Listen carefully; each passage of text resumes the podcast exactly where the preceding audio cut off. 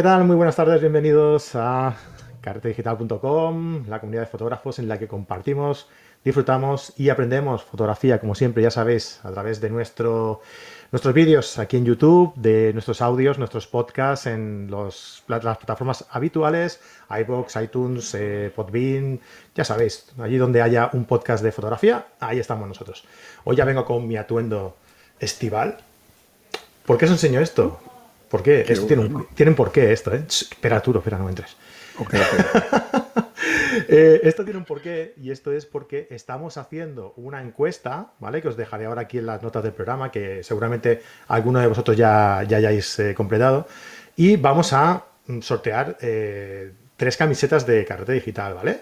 Así que eh, os, si os animáis, podéis contestar la, la encuesta y entrar en el sorteo.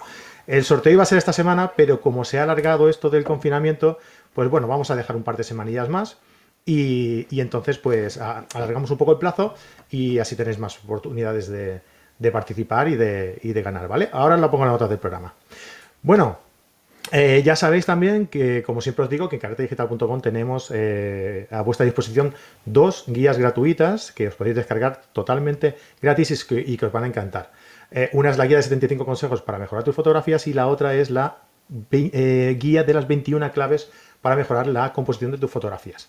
Así que ya sabéis, eh, caretedigital.com, eh, recurso gratis o contenido gratis, creo que es, lo veréis arriba. Igualmente también os dejo el, enlace en las notas del programa. Y otra cosa más, que nunca lo digo, oye, y de verdad que es, es casi de lo que lo que vivimos un poco ¿no? en Carta Digital, que tenemos una plataforma de cursos y, una comunidad con un grupo exclusivo en Facebook en el que podéis eh, entrar y podéis participar y podéis ser carreteros VIPs por eh, 10 euros al mes, ¿vale? Así que, oye, pues nada, eh, además también os echáis una mano para, para seguir, para continuar con todo esto, ¿vale?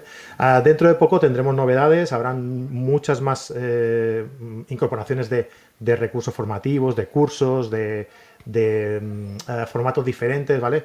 Eh, que vais a poder disfrutar cada mes dentro de la plataforma. Así que si os animáis, pues ya sabéis, carretedigital.com y allí eh, directamente ya veréis que, que podéis, que podéis eh, entrar dentro de la, de la, comunidad. Muy buenas tardes a todos, ya veo que, que vais entrando por aquí. Manuel ah, Alonso, José Luis, Manuel García, Jaume Mayopar. Espérate que aquí el amigo Arturo tiene ganas de entrar. A ver, Arturo, sí, ¿qué pasa? Bueno. Buenas tardes. ¿Cómo estás? Buenas tardes. No me pasaste el link de YouTube ¿No te para el poder link? ver también las preguntas. Vaya, vaya, espérate. Pero no pasa nada, ¿no? Es que no hay problema. Mí, Tú lo vas diciendo las que son importantes y no hay, no hay, problema. A mí me han aconsejado que no te lo pasara. Ah, ok, mejor pues, así, pues. Así, pues así, sí. así, me pueden, así me pueden decir las cosas que quieran sin yo que yo me dé cuenta. Mira, te lo he pasado Eso por también aquí. es válido, pues. Eso por, es aquí válido. lo, por aquí lo tienes, Arturo. Bueno, como bien sabéis, okay. eh, Arturo estuvo hace. Uy, no sé, se me, se me cruzan la semana. No sé si estuviste la semana pasada o la otra. Yo diría que la otra. Lo que pasa es que hemos estado. Sí, con, con este encierro uno pierde la noción del sí, tiempo un poco. Es verdad, ¿no? ¿eh? Es verdad. Sí, y es bueno, bastante, ¿no? De hecho, lo que quería decir es que estuviste ya con nosotros uh, y hablando sobre fotografía de retrato. Y bueno, casi que lo, lo centramos un poco en, en, en retrato en, en general y, y, y, básicamente también en exteriores, ¿no? Y hoy sí. hemos querido dar un poco un giro. Hemos querido, nos gustó tanto estar, que, que, estuvieras aquí con nosotros que, que bueno. hemos querido volverte a acompañar. Y además, pues vamos a darle un pequeño giro y vamos a meternos dentro de casa, ¿no? Ya que estamos dentro de casa confinados, pues vamos a, sí. a enfocarlo desde un punto de vista uh, de, del interior, ¿no? De, de fotografía de, de estudio. Um, ¿Tú qué, qué prefieres, eh, Arturo? ¿Fotografía en exterior o, o, tener más el control de la iluminación y, hacer fotografías en interior, en estudio? Bueno, va a depender del tipo de asignación que tengas. Si me van a decir, mira, quiero que me hagas una fotografía de producto, fotografía de comida, de, ¿sabes? De cualquier cosa que yo tenga que hacer algo muy específico, prefiero obviamente hacerlo dentro de la casa, dentro de un estudio, con unas situaciones controladas. Ahora, si me preguntas a mí como trabajo personal, eh, prefiero siempre la fotografía fuera de estudio. O sea, ojo, siempre utilizando iluminación que haga falta, porque no soy de los que me paro que, este, no, todo con luz natural, como hablamos la vez pasada. Sí sino sí, este, a mí me gusta utilizar la iluminación artificial de manera que se vea integrada dentro de la escena y que se vea bien este, separado la persona del, del entorno, ¿no? Pero este, sí prefiero la, la fotografía en exteriores, me, me, gusta más, me siento más cómodo trabajando en exteriores y utilizando los elementos porque llega un momento que dentro de estudio siento que siempre aunque tú puedas cambiar los fondos y todo esto, hay la, eh, la repetición de, de, imágenes posiblemente, ¿no? Lo que podemos jugar son con las poses, con las expresiones y ciertas cosas, pero la fotografía de estudio es un poquito más limitante. En, afuera tienes... Eh, yo soy de los que piensa que el estudio es el mundo. Lastimosamente ahorita no podemos disfrutar de, ese el planeta Tierra como estudio porque tenemos que estar cuidándonos para seguir avanzando y terminar de salir de este problema que tenemos. Pero en la medida de lo posible siempre trato de que esto sea, este, que sean exteriores, pues. Al menos que sea un trabajo ya encomendado por alguna razón específica, entonces lo manejo y tengo todos mis modificadores, mis flashes de estudio, todo, y lo puedo hacer perfectamente también, pues. Eso, pero siempre con la luz controlada, es decir, no dependiendo 100% de la luz natural, que sí que puede ser muy buena, pero uh, si no es con modificadores, es con flashes uh, y siempre amoldarla a tu, a tu conveniencia, claro está, porque si dependemos únicamente de la luz natural, uh, la mayoría de veces no vamos a poder eh, realizar la fotografía que queremos, ¿no? el trabajo que queremos, porque la luz no va a estar nunca a, nuestra disposición eh, de la manera que queremos, ¿no? Entonces es, complicado. Pablo Gil me, dice muchas veces, es, él es un gran defensor a, ultranza de la, de la luz artificial, ah, porque dice que hay mucha gente que defiende la luz natural, pero a ver cómo defiende la luz natural dentro de un restaurante, haciéndole una foto a un plato, dentro de un restaurante sin ventanas ni nada, ¿no? A ver cómo, a ver cómo se come eso. no, no, no nada más eso. En un día que esté demasiado nublado, este, no tenga las situaciones de luz este, específicas, o sea, lo que, lo depende de lo que estés buscando. Entonces, siempre vas a depender de situaciones que son exógenas a ti y que tú no puedes controlar. Entonces, ¿por qué no tener esa herramienta que es tan válida como un flash que te permita a ti dirigir la luz, controlarla, lo que es la calidad, lo que es la potencia, todo, para poder lograr los resultados que uno quiera, ¿no? Y yo, este, inclusive, o sea, yo tengo, si tú ves mi página web, que tú creo que ya estuviste dándote una vueltita por ahí, prácticamente todas mis fotos son de, luz natural en exteriores, ¿no? Pero muchas de ellas eh, siempre incluyo al sujeto, o trato de incluir un sujeto, ¿no? llámese persona, llámese una embarcación, llámese algo que, que, que haya un protagonista dentro de la, de la, fotografía, además del paisaje como tal. Entonces, cuando trabajo con personas, este, el 90% de esas fotos no son sino con luz artificial. Entonces, porque siempre que lo, este, queremos tener el entorno, no vemos eh, cercenados nuestra creatividad porque tenemos que utilizar el espacio específico donde esté la luz, la mejor luz para el sujeto para poderlo alumbrar. Y no siempre eso es lo que queremos porque entonces vamos a estar sufriendo con el fondo, vamos a estar sufriendo con N variables que uno no va a poder controlar por la sencilla razón de no aprender a manejar un flash. Claro que sí. Pues lo que entendemos que la... Además que Pablo me, va a caer muy bien porque yo estoy de acuerdo con él entonces. soy un defensor a ultranza también de la, de la, iluminación artificial, no exagerada, pero sí saberla manejar. pues. Pablo tiene, normalmente cae muy bien, pero tiene sus detractores también, ¿eh? ¿Sí? detractores, sí, sí, sí. Sobre todo la, la gente de Canon no acaba de, no le acaba de gustar mucho. En fin, Ah, no, es que, ¿sabes qué pasa? Que es muy, es muy crítico, pero es, es crítico no porque sí. ¿Sabes esta gente que, opina de algo por opinar y ya está? Pues Pablo no es así. Pablo opina de algo y, alude sus. O sea, y, propone sus argumentos. ¿no? Y, Sostiene sus argumentos, exacto. Y no le acaba de gustar mucho a veces, eh, según qué eh, actualizaciones y según qué camino está tomando eh, Canon a veces, en ocasiones, y la gente de Canon, claro, cuando le tocan su, su corazoncito, pues les, les duele un poco.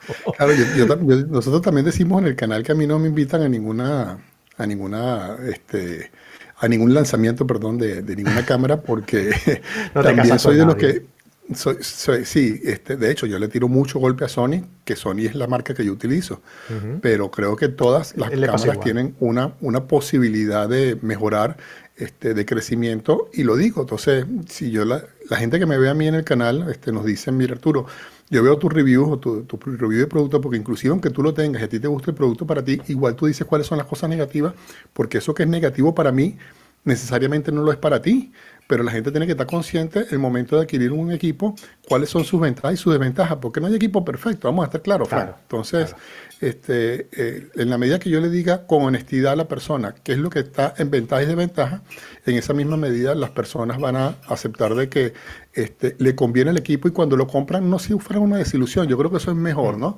Por eso yo creo que ha sido el precio por el cual no, me invita a ningún lanzamiento hasta el día de hoy todavía, ¿no? Yo creo que este, la, el tema está en. Enseguida empezamos ¿eh? con, el, con, el, tema Del, programa. Eh, el tema está. Eh, hoy en día, no sé si lo he comentado contigo, pero lo he comentado con un montón de gente. hoy en día, todas las cámaras son de, una calidad, te dan un trabajo, unas fotografías, unos, unos, archivos con una calidad tremenda. O sea, es hasta las más pequeñas, hasta las de gama baja. Es que la, calidad es muy, es muy grande. la diferencia está en el uso que tú le vayas a dar a la cámara. Evidentemente, si tú te vas de viaje y prefieres ir ligero, pues eh, preferirás a lo mejor una, una Olympus, una micro 4 tercios para ir más ligero, para tener un equipaje más, más ágil. Ah, si tú trabajas en estudio y lo que quieres es resolución, pues a lo mejor tienes una Sony eh, A7R4 o una Canon eh, 1D Mark III. Si haces deporte, pues para algo que sea más resistente, pues a lo mejor también eh, prefieres una Canon o una Nikon D5, no sé. Cada uno tiene su, propia, sus propias necesidades y, tiene su equipo acorde con el trabajo que realiza. ¿no? Yo creo que, que eh, el matiz, que la diferenciación entre marcas está en ese, en ese aspecto, ¿no? al final, no, en que una sea mejor que otra, porque al final prácticamente todas dan la misma calidad. Es por las prestaciones que tengan una en relación al trabajo que, tú la realizas, ¿no? En, el uso que tú le vas a dar a la máquina. Claro, Entonces, según eso, decides. Eso es básico. Por ejemplo, a mí, por, mm. a mí yo trabajo mucho con la, la, Sony por la velocidad de enfoque. Pero hay otra gente que me dice, mira Arturo, a mí no me interesa la velocidad de enfoque, a mí lo que me interesa es la, las prestaciones en video que tenga mi cámara. Yo necesito una Panasonic a juro. Entonces es válido también, ¿sabes? Y a mí no me sirve Panasonic porque su enfoque es un poco más lento que el de la Sony. Entonces va a depender de la necesidad de cada uno. Como, como tú bien dijiste, no hay una herramienta mala, sino sencillamente hay que adaptarse, o por lo menos la persona que va a adquirir ese equipo esté consciente de que las ventajas que tiene son las que él necesita para poder producir su contenido, sea fotografía, sea video, sea lo que sea. Y eso aplica para todo. Cuando me dicen cuál es el mejor revelador de, software del mercado, bueno, yo puedo decir que es Capture One, porque es el que utilizo yo y que soy un experto. Pero ojo, si es una persona que hace nada más contraste, recuperación de brillo, recuperación de sombra, prácticamente cualquier software le puede servir. Entonces, este, no le va a sacar provecho en verdad al potencial de eso. Entonces, ¿para qué invertir tanto en algo? Entonces, no hay herramienta mala, sino que sencillamente cada una va a estar en función de las necesidades de cada, de cada persona, pues hasta donde llegue, pues. Estoy de acuerdo. Vale, déjame recordar dos cosas antes de compensar. Em, claro. La, primera, ah, recuérdanos a, quien no esté, mm, a quien no te conozca o no, estuviera el otro día por aquí. ¿Hay, alguien que no me conozca, en serio? Sí, pues no sé, no sé. no sé, oye, pues seguramente pocos, ¿eh? No sé, dejadlo, dejad por aquí en, los comentarios del, programa a ver si hay alguien que no, no, no, que no conozca ver, porque no, no, no, sé por dónde entrarle al, al, ¿cómo se llama? Al, link, aquí está, el link que me mandaste. Sí, ya lo estoy que te lo envía por aquí. Ya, déjeme copiarlo. explícanos en dos líneas ¿Ah? eh, quién eres y, y, dónde pueden encontrarte. Nada, Dos líneas. Ok, bueno, mi nombre es Arturo Maceda, yo soy este, un fotógrafo con muchísimos años dedicado, ya que me perdí, no sé dónde, ahora que hice la, pantalla tuya, aquí está. soy una persona que está mucho tiempo dedicada ya a la, a la, parte de fotografía, soy licenciado en física y matemáticas, para las personas que no me conozcan, tengo un posgrado en administración de empresas, y como dije en, el programa pasado, después de muchos años trabajando para la empresa privada, siendo gerente general para muchas compañías, eh, decidí ser feliz. Y bueno, y me dediqué a lo que siempre he amado, que es la fotografía, ¿no? Y bueno, llegó un momento que me gustó más que la fotografía, que me encanta y la practico constantemente cada vez que puedo, me gusta más la enseñanza, ¿no? Creo que tengo, no sé, quizás le caigo bien a la gente y, por eso le, le, funciona el tipo de, formato o de la manera de yo transmitir mis ideas, ¿no? Entonces, me dediqué a la escuela, a, la, a, una escuela que formé en Venezuela. Este, ya todo el mundo sabe cuál es la situación de Venezuela. Llegamos a tener más de 300 alumnos. Este, fue la, la, escuela más grande de Latinoamérica y después de eso cerramos por la situación que existe en el país político y social. Y bueno, este, a raíz de eso creamos un canal de YouTube donde me pueden conseguir todos. Eh, se llama Social Arte, Escuela de Fotografía. Social Arte de Fotografía nos pueden conseguir y allí pueden este, ver todo el contenido que tenemos, que tenemos más de 200 videos, podcasts, de todo, para hablando siempre de fotografía y video, sonido, todo lo que tenga que ver con este mundo audiovisual, ¿no? Entonces, este, ya tenemos dos años en, en, la plataforma, ¿no? Casi tres años vamos a cumplir. Casi tres, ¿eh? Y casi tres años. Pasa el tiempo rápido, ¿vale? Mira, y tengo el mismo peinado que aquella vez cuando empecé. y estábamos, eh, este, bueno, y cuando arrancamos, ¿sabes? Arrancamos con pasito a pasito, pero bueno, ya estamos llegando casi a los 200 mil seguidores. de verdad que ha sido un, un, crecimiento muy lindo. Este, hemos, eh, hemos visto el fruto. Quisiéramos llegar al millón, así como que pásame todos tu, tus seguidores para decir, podemos llegar al millón antes que termine el año. Sí, todos para allá, por favor.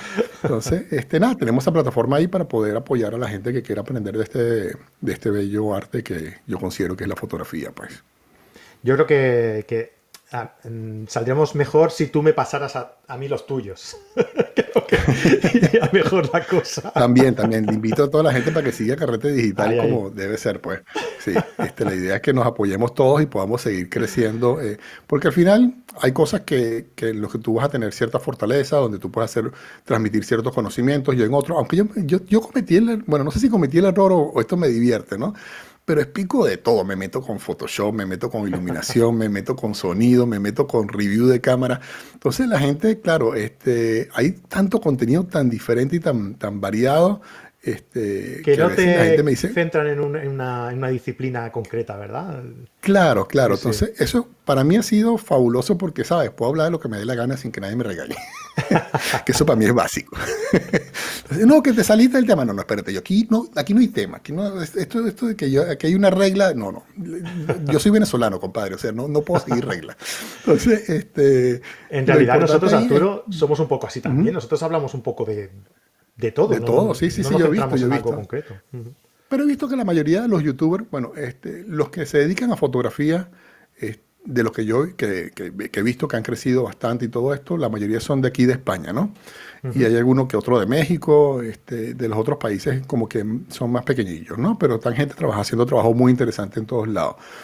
Pero esta gente que está en España, por lo general son gente que está dedicada que sí eh, a fotografía con, con, flashes, hay otro que está a fotografía con comida, a mercadeo en la fotografía, todos tienen como una especialización, ¿no? Sí. Entonces yo así como que, no sé, me, me, me doy para todo el mundo, pues, para el que quiera. Entonces, bueno, dice que ha sido... En, realidad que para, para subir eh, te tienes que agarrar a un nicho, digamos, un nicho, a una, una especialidad, y, y, y, darle caña ahí en esa especialidad para que te reconozcan como, como un experto en algo, ¿no? Yo soy incapaz, la verdad. Yo soy incapaz de centrarme yo tampoco. Yo, yo siento que yo domino, bueno, este, creo que creo dominar las cosas que todas tienen que ver con fotografía. De hecho, creé un diplomado del que vamos a hablar ahorita para lo de la parte de iluminación que vamos a empezar a comentar.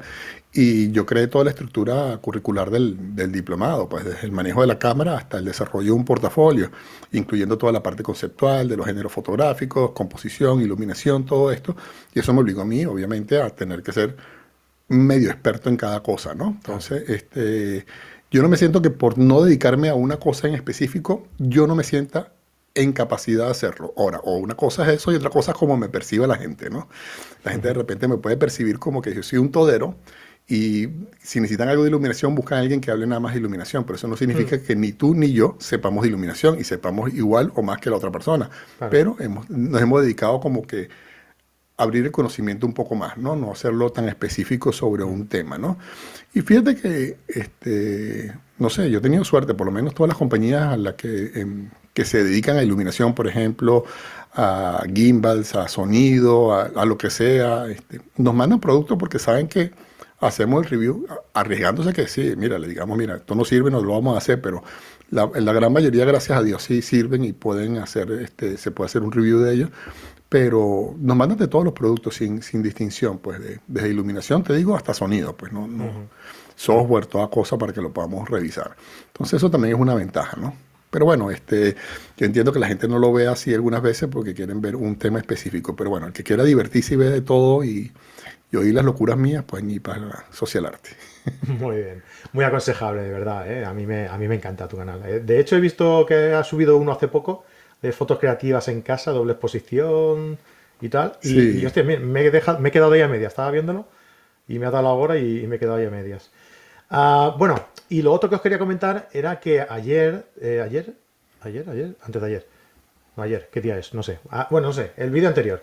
Em, hicimos un, subimos un vídeo ya grabado, no, no era en directo, eh, con Tino Soriano, explicando em, uno de sus, bueno, explicando, decranando un poco el interior de, su último libro, que es Bañoles Peculum, Peculum, creo que es, que es, eh, pues eso, una, un, seguimiento de, toda su vida ah, y toda su obra eh, dentro del trabajo que ha realizado eh, en el lago de Bañolas, que es un lago que, hay aquí en, Girona, en la provincia de Girona, y que queda muy cerquita de su casa y digamos que es el banco de pruebas que él ha, tenido para, para ir eh, practicando su, manera de, fotografiar. ¿no? Es un libro muy interesante y bueno, para comprarlo, si queréis comprarlo, podéis echarle un, vídeo un ojo al vídeo de ayer o podéis escribirle a mail.tinosoriano.com había gente por aquí que estaba preguntando que habían escrito el mail y que aún no le había contestado. No os preocupéis, os contestará seguro. No, no os preocupéis. Diciendo sí o no, os contestará. Además, se pasó por aquí por el, por el vídeo saludando a todos y tal, o sea que estuvo, estuvo muy bien. Muy bien, sí, eh, Luis Ángel nos dice que fue ayer. yo estoy ya, que vivo, no sé dónde vivo ya. pues venga, eh, Arturo, ¿qué te parece si vamos empezando? ¿Qué quieres eh, comentar? ¿Quieres que hablemos primero de, de, cómo preparar una sesión de estudio, qué es lo que nos hace falta, qué elementos de iluminación crees que son imprescindibles a la hora de, preparar una, sesión de estudio. Ok, este, ¿te parece si, si le doy un giro? ¿sabes? Este, yo soy así como irreverente algunas veces y me gusta hacer las cosas un poquito diferentes, ¿no? Pero eh, lo que ha sido mi experiencia de muchos años de dar clase es que la mayoría de la gente tiene un problema al momento de enfrentarse a la iluminación es precisamente porque ya tiene los equipos, pero no sabe qué hacer con ellos, ¿no? Entonces voy a tratar de conversar con ustedes y me, puedes ir preguntando si la gente tiene alguna duda. No me pude conectar a la página, no importa. Tú me vas diciendo las cosas malas que van diciendo de mí también, por favor, ¿sí? y lo cierto es que yo eh, hemos estado, eh, cuando estábamos en la escuela y llegamos al módulo de iluminación, me di cuenta que las personas, el mayor problema que tienen no es qué equipo me compro, no es este, qué flash me compro, qué backdrop utilizo o cómo pongo la iluminación, si cenital, si busco un, este, un tipo de iluminación específica, contraluz, lo que sea. El problema que tienen, en verdad, verdad, es que no saben qué carrizo hacer con la luz. Es una cosa, ¿sabes? Este, loca. Entonces, cuando entraban al, tercer módulo, que entraban así todos felices, por fin vamos a ver iluminación, ¿sabes? O sea, ya habían tenido seis meses de manejo de cámara, de composición, un poquito de revelado, entonces estaban así como desesperados por agarrar un flash y empezar a disparar. Entonces llegaban todos los alumnos hacia el salón con sus flashes, con sus rebotadores, sus difusores y toda esta cosa. Y yo les decía, ¿y para qué trajeron esa vaina? Yo no, aquí no vamos a hacer nada de eso. ¿Cómo que no? ¿Esto no es iluminación? Sí, vamos a hablar de iluminación. Vamos a dedicarle hasta que ustedes entiendan de dónde viene la luz, la calidad de la luz, a ver solamente pintura, señores. Y así los tenía yo, entonces la gente se quedaba así como que fría, o sea, ¿qué es esto? Yo traje mi flashecito, yo quiero aprender a manejar la luz, pero la primera vez que yo di ese módulo de iluminación me di cuenta que el, el gran problema no es entender lo que es el número guía, entender lo que es la, la ley de los inversos cuadrados, este, que es una luz dura, que es una luz suave, en que influye la dirección, nada de eso es complicado. Lo que es complicado es que ellos saben manejar la luz, igual no saben dónde ponerla y por qué. Entonces, este, me dediqué a que en el segundo trimestre que iba a dar esa materia, decirle a los alumnos, vamos a estudiar la luz antes de empezar a trabajar con iluminación. Y yo creo que ese es el paso inicial que tiene que dar todo el mundo. Entonces, ¿qué hacíamos? Agarrábamos este, pinturas de famosos, obviamente, Velázquez, quien sea, pues, este, y empezábamos a revisar esas pinturas y empezábamos a analizar cada uno de los esquemas de iluminación, pero sí, mira, esta luz tiene que venir de acá por la, por la sombra que está dando, estas son las sensaciones que me da, esto es lo que me transmite este tipo de iluminación. Entonces, claro, después de un mes discutiendo de pinturas y discutiendo de esquemas de iluminación y discutiendo de lo que se iba a hacer con la luz y qué es lo que yo quería transmitir con ese sistema de iluminación, cuando yo les enseñaba ya el manejo del flash de mano y cómo este, eh, lograr una buena exposición con un flash que se explica en un día, máximo un día y medio, ¿sabes? Este, ya sabían qué hacer.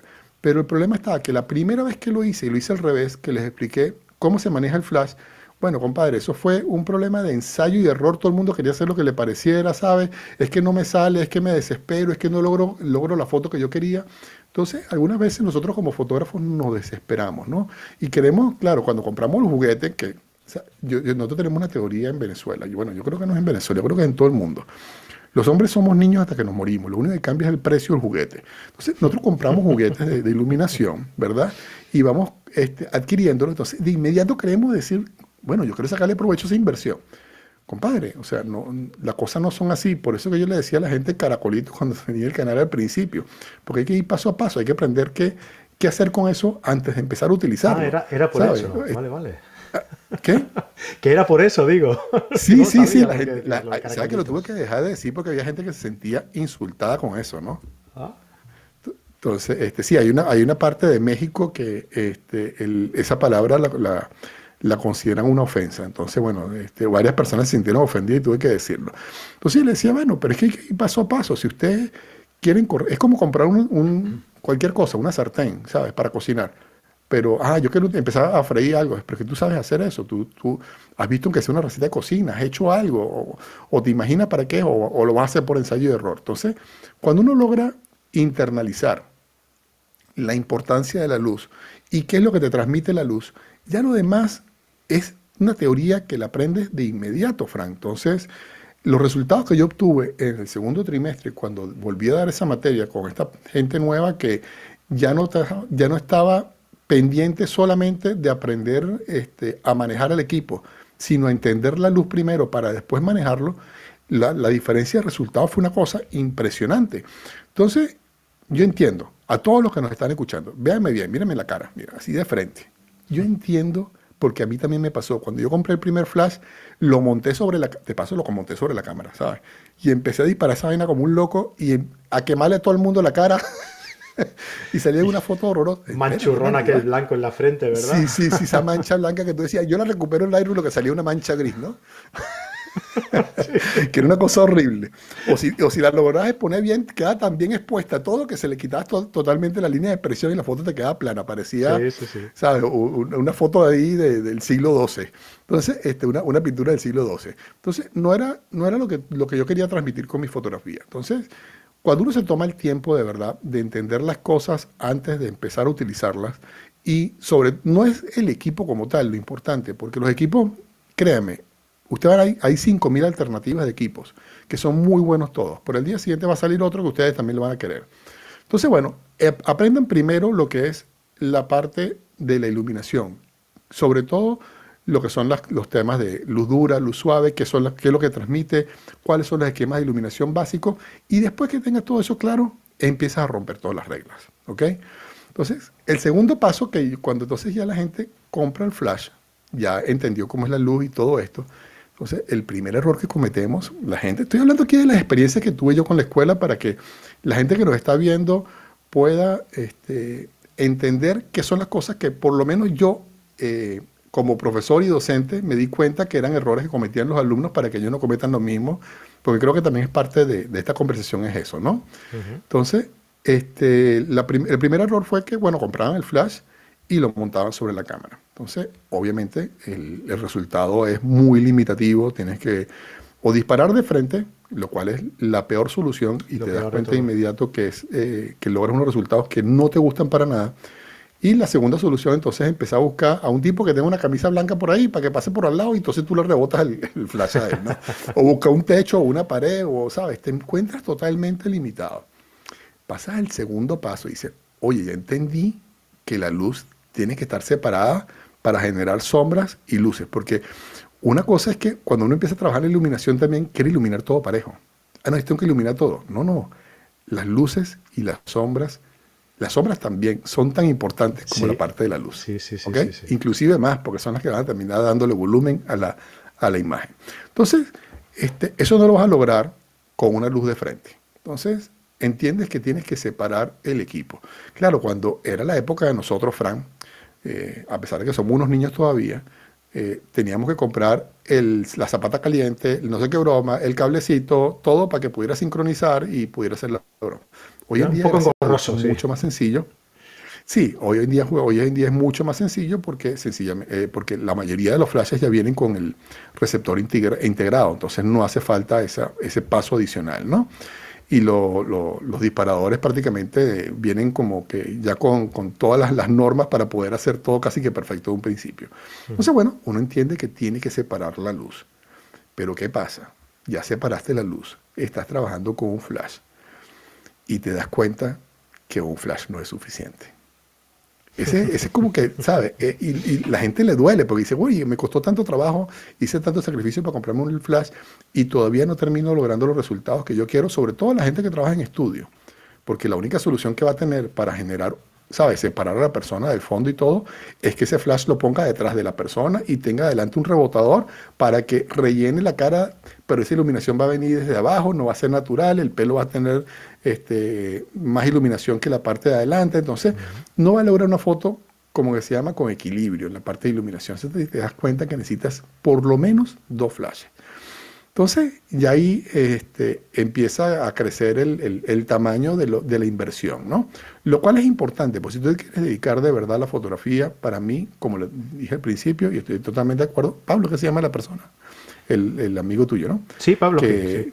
Pablo Gil. Este, la iluminación es importante. Entonces, después de eso vienen los modificadores, que son importantes también. ¿Qué tipo de modificadores quiero y por qué los voy a utilizar? quiero un beauty dish, quiero una, un octabox, quiero un, uno cuadrado, quiero un paraguas, quiero todo lo que quiero, ¿sabes? ¿Qué es lo que, ¿Cómo lo voy a utilizar y por qué voy a utilizar cada uno de ellos?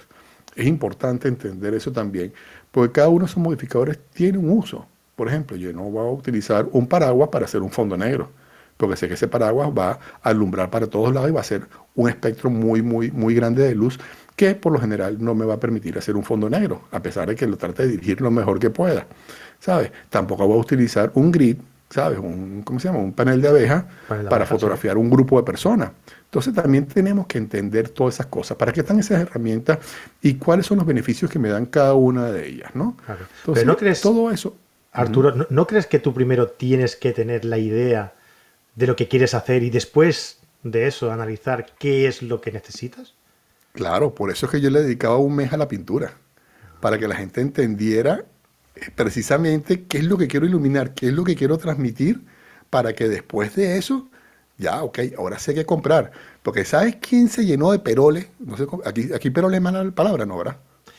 No sé qué quiere decir. peroles. Es, un poco de cosas que compré de iluminación que después, ¿sabes? No utilicé sino una cuarta parte de eso. Mm. Porque cosas que yo veía, veía un review, veía esto, veía lo otro y decía, ay, mira, esto lo necesito, esto lo necesito, esto lo necesito.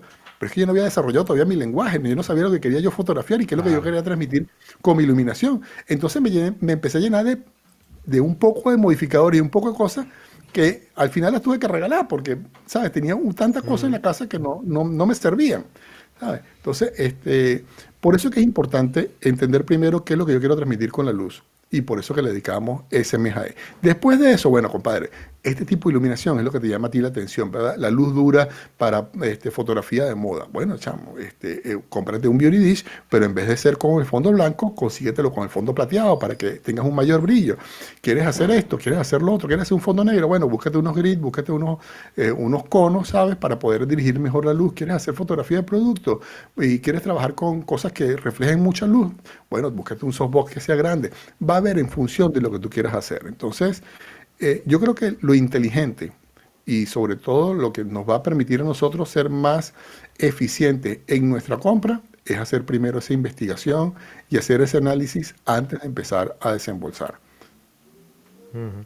Dicen que Peroles es eh, cacharros inútiles, ¿no? Un montón ahí de cacharros que no te sirven para nada. Sí, bueno, eh, en Venezuela Perol puede ser una cosa útil también. O sea, lo que pasa es que ah. cuando dices Perol en muchos, dice, bueno, hay cosas buenas y cosas malas, y por lo general la mayoría son, y la mayoría son cosas inútiles, ¿no? Entonces, este, son cacharros que no, no te sirven para, para, muchas cosas. Pero sí, en la, medida que en la medida que ustedes, eh, los que nos están observando, los suscriptores tuyos que nos están observando, todos esos amigos que están detrás ahorita de la, de la computadora, su teléfono y que nos están viendo, yo les aconsejo eso. Vayan a un primer paso, vayan a ver el tipo de fotografía que les guste, analicen ese tipo de iluminación, sea a través de la pintura. A mí me encanta hacerlo a través de la pintura porque amo la pintura. Puedo pasar horas en un, museo este, revisando pintores y revisando todo lo que hacen, pero hay gente que le dice, bueno, no, yo quiero revisar el, trabajo de David Lachapelle, quiero revisar el trabajo de, qué sé yo, de Annie Leibovitz, quiero revisar el trabajo para hablar de fotógrafos de moda, ¿no? Entonces, bueno, uno dice, ah, ok, ¿qué tipo de iluminación está utilizando este para esto? ¿Qué es lo que estás transmitiendo? Entonces, hagan ese mismo análisis, que no tiene que ser con la pintura exclusivamente, puede ser con, fotógrafos también reconocidos, o que a ustedes les llame la atención ese tipo de, de imágenes que ellos están logrando. Entonces, en ese análisis ustedes van a entender qué tipo de herramientas están utilizando. Pero créanme, señores, las herramientas son indispensables para ustedes por lo menos obtener una foto que se diferencien de la mayoría. Eso es, eso es una parte que, vale la pena invertir, sobre todo en la parte de iluminación. Sí, sí. Eh, bueno, y además es, es básico. La, iluminación, como estamos viendo, es, básico. Eh, y sobre todo a la hora de modificarla, ¿no? Eh, como tú bien dices, si tenemos una... Mm, como tú bien dices, has estudiado el, cómo, cómo la trata la pintura para trasladarla a la fotografía y saber expresar con la luz, porque mm, ¿cómo se llamaba este fotógrafo? Un fotógrafo por aquí que, me explicó una vez, era Pere la Regula, Pere la Regula era, ah, me explicó que, él conseguía esos tonos naturales eh, en las pieles de las, de las modelos sin necesidad de Photoshop aunque luego tuviera que darle un pequeño toque, ¿no? Pero él lo que buscaba es siempre encontrar esa suavidad en la piel sin necesidad luego de, una edición muy exagerada. Y eso lo conseguía con el tratamiento de la luz. Eh, es decir, eh, modificadores, dirección, calidad. Ah, o sea, es muy, muy, muy importante. Ah, en exteriores, como tú bien decías, siempre vas a tener un punto de luz fijo, que es el sol, por lo tanto, siempre vas a trabajar, siempre que trabajes con luz eh, artificial, vas a trabajar con, dos puntos, ¿no? El sol y la que tú le pongas, y vas a tener más, ah, más posibilidad de, poder eh, modificar esa luz. Pero en estudio ah, se multiplican las opciones porque el que decide las luces que quieres eres tú. Eh, quien, decide qué quiere, qué quiere expresar con esa fotografía eres tú. Por lo tanto, eh, te puedes eh, llenar de peroles todo el, estudio y, utilizarlas a tu gusto, ¿no? Sabes que la mayoría de la gente cuando me preguntan sobre cosas de iluminación me preguntan es sobre qué flash me compro, ¿no? Entonces, esa es una de las mm. preguntas más típicas que tenemos cuando hago un video sobre algún producto de Profoto o de Godox o del que sea, ¿no? Oye Arturo, ¿cuál me recomiendas? Y yo vamos a aprovechar también este video para decirle a la gente qué es lo que yo recomiendo al momento de adquirir un, flash. Primero que nada, la gente tiene que estar clara en qué tipo de fotografía quiere hacer y dónde la quiere hacer. Ah, no, mira, mi fotografía es completamente en estudio. Bueno, entonces está bien, cómprate unos flashes de estudio. Ahora, no, mira, yo quiero hacer algo en estudio, pero también quiero hacer algo en exteriores. Bueno, búsquete algo que. Ahorita hay unos flashes maravillosos con batería que te permiten una independencia increíble, ¿no? Hasta de 500 disparos a full potencia. Entonces, eh, va a depender de lo que quieras hacer. Ahora, una persona me dice, mira, Arturo, yo tengo un pequeño estudio de, ¿sabes? De 4 metros de tiro, o sea, de largo, con 2 metros de, ancho y, un, y el techo está a 3 metros. Y quiero comprarme unas, unas luces de 1200 vatios. Y digo, bueno, ¿será que vas a cocinar a la persona flashes? Porque, ¿sabes? En ese espacio tan pequeño no necesitas tanta iluminación. Entonces, claro, eh, ese es el problema, que la gente no se orienta primero qué tipo de equipos necesita o qué tipo de equipos requiere para el tipo de fotografía que quiere hacer. Entonces, si en estudio, bueno, prácticamente cualquier flash te va a servir. Ahora, hay flashes que tienen un rendimiento mucho mejor que otros, dependiendo del tipo de, iluminación que quieras hacer. Por ejemplo, para fotografía de stock, que tienes que tomar 5.000 fotos en un día, compadre, no, te compres un flash chino. O sea, ahí sí tienes que invertir dinero y tienes que agarrar y decir, bueno, yo me voy con un flash de marca reconocida como un brown, un brown color un brown color, perdón, un, un Profoto que puede aguantar este, disparos continuos durante todo el tiempo a la potencia que sea y sabes que el tiempo de vida de esos flashes te va, te va a perdurar en el tiempo. Ah, no, mira, yo lo quiero hacer para fotografía familiar o ¿sabes? Para cosas eventuales o para hacer algunas, algunas veces algunas fotos en exteriores, bueno, ahí entonces hay otro tipo de flash que pueden utilizar. Yo creo que la gente se enamora mucho de las marcas y de, la, y, de los equipos, ¿no? Y yo creo que todos los equipos, como dijimos antes, al igual que las cámaras, son bastante buenos en función de lo que uno quiere hacer. Uno tiene que conocer las limitaciones. Por ejemplo, yo tenía un flash chino, que no voy a decir cuál es la marca porque no es la, no es la idea, ¿no? Pero, este, y es un flash muy popular, que no es Puedes decirlo si quieres, Arturo, ¿eh? No...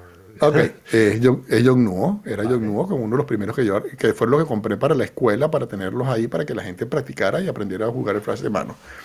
Bueno, un muchacho, este, tratando de conseguir una foto, disparó cinco veces seguidas el flash a full potencia y el flash se quedó a full potencia para lo que, el resto de su vida, más nunca lo pudo, se pudo graduar el flash.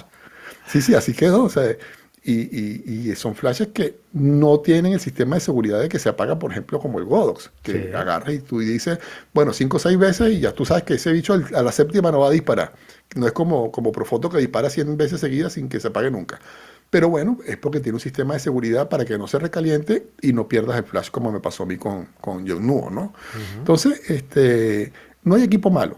Lo que pasa es que cada uno va a tener unas prestaciones diferentes la gente me dice, Arturo, tú entre Godox y Profoto, ¿cuál agarras? Bueno, por mi tipo de fotografía, que yo no tengo que la necesidad de trabajar en ráfagas, yo no necesito trabajar a full potencia de manera constante, para mí cualquiera de los dos es suficiente. Ahora, si tu tipo de trabajo requiere, ah, no, que yo soy fotógrafo de bodas y necesito trabajar en ráfagas cuando la mujer va entrando en la iglesia, compadre, búsquese un flash que te va a disparar todas las veces que tú trabajes con tu ráfaga.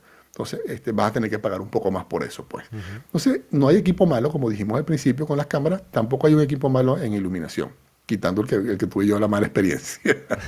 Pero de resto, este, la, mayoría son buenos equipos. Entonces, ya eh, ahí lo que tiene que tener cuidado es, mira, Arturo, eh, yo quiero hacer fotografía de producto y voy a trabajar con compañías donde el pantone de esos productos o de la, del, del, envase de ese producto es importante, bueno, entonces tienes que buscarte un flash o un tipo de iluminación que tenga una constante en el color que sea por lo menos superior al 97%, 95% en CRI, ¿no? Entonces va a depender de cada cosa. Entonces cuando me preguntan qué tipo de flash quiero comprar, es como, ¿Sabes qué carro me compro? Bueno, compadre, ¿para qué lo quieres? ¿Para para carreras? ¿Quieres hacer rústico? ¿Quieres ir a la playa? ¿Quieres es nada más para que te lleve para el trabajo? Ah, no, tú lo quieres grande, lo quieres pequeño, lo quieres para, para 20 personas que son en tu familia. O sea, ¿qué es lo que necesitas? O sea, igual son todos los equipos de iluminación. Entonces, yo creo que en eso es una de las razones por las cuales las tiendas de fotografía, como el caso que la que tú representas, que es Fotoca, son tan importantes para el consumidor. Porque tú vas allá y está bien, tienes el producto ahí pero no nada más que tienen el producto, sino que tienen gente especializada que te permite, que te va a guiar, porque, ojo, ellos podrán decir la mayoría de las personas o pensar la mayoría de las personas que no, él me va a tratar de venderlo más caro. Y créanme, por lo menos en el 99% de las, de las tiendas que yo he entrado no es así, porque esa persona no quiere que tú compres una vez, sino que quiere que compres muchas veces. Entonces, si te engaña una vez, ya te pierde como cliente. Si te orienta y te, te enseña bien los equipos que tú necesitas, entonces vas a ganar va a ganar que ese cliente regrese. Mm. Entonces, así trabajan la, la, la, mayoría. Bueno, todas las que yo conozco, yo no conozco ninguna que trabaje tratando de venderte lo más caro nunca. Entonces, este, tienen gente especializada ahí, tienen gente que les puede explicar. ¿Por qué? Porque por, por el otro lado, vamos al caso de los youtubers, entre los cuales me incluyo. ¿ok? este, a mí me llegan productos y hago el review de eso. Entonces de repente me llegó un flash X, el de Godox, de 600 vatios el Pro.